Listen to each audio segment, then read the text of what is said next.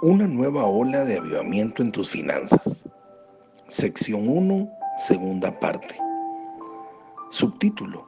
La próxima prioridad.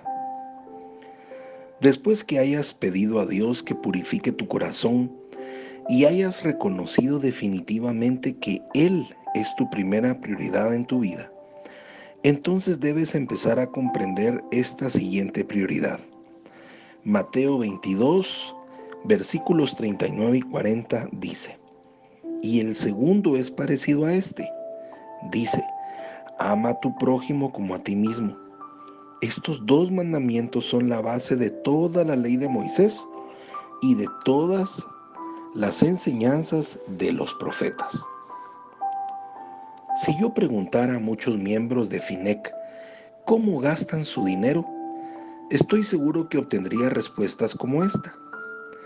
Demos, no me queda mucho dinero disponible después de que hago el pago de mi casa, el pago de mis dos carros, el pago de mi tarjeta de crédito, mis pagos de servicios y el pago de la colegiatura de la universidad de mis hijas.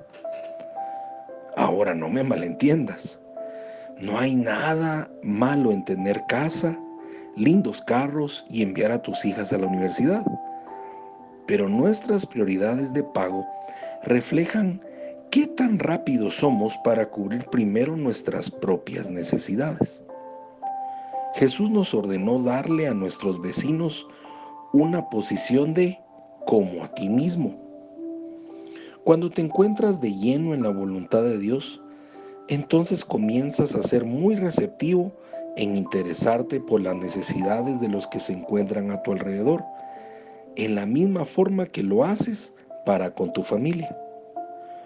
Una sencilla monja probablemente comprende y practica mejor este principio bíblico de lo que muchos de nosotros jamás haremos.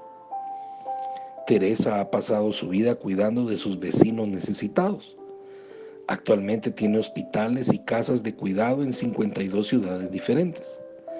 Sus hermanas han ministrado a pacientes de lepra y sida, los cuales son desechados de la sociedad. Las necesidades financieras de estas humildes monjas han sido cubiertas, y no a través de plantar semillas financieras. Dios les ha enviado dinero en formas poco usuales. Por ejemplo, a través de un premio Nobel. Y es porque Él ve sus corazones. Como ves, Dios no solamente nos permite amar a nuestro hermano, Él va aún más lejos. Tal vez se encuentre aquí la labor más difícil, el verdadero desafío, la prueba de fuego de nuestro cristianismo diario. Mateo 5, versículos 44 y 46 dice, Pero yo les digo, Amen a sus enemigos y oren por quienes los persiguen. Así ustedes serán hijos de su Padre que está en el cielo, pues Él hace que su sol salga sobre malos y buenos, y manda la lluvia sobre justos e injustos. Porque si ustedes aman solamente a quienes los aman, ¿qué premio recibirán? Hasta los que cobran impuestos para Roma se portan así una relación de obediencia con Dios. Esa es la clave de tu vida de oración, de tu crecimiento espiritual y de tu libertad financiera en el plan divino de Dios. Jesús claramente indicó que Él espera una relación contigo y espera que tú te intereses por los demás y tengas relación con ellos. Antes que Él libere las promesas de su palabra en tu vida. Juan 15:7 dice, si ustedes permanecen unidos a mí y si permanecen fieles a mis enseñanzas, pidan lo que quieran y se les dará.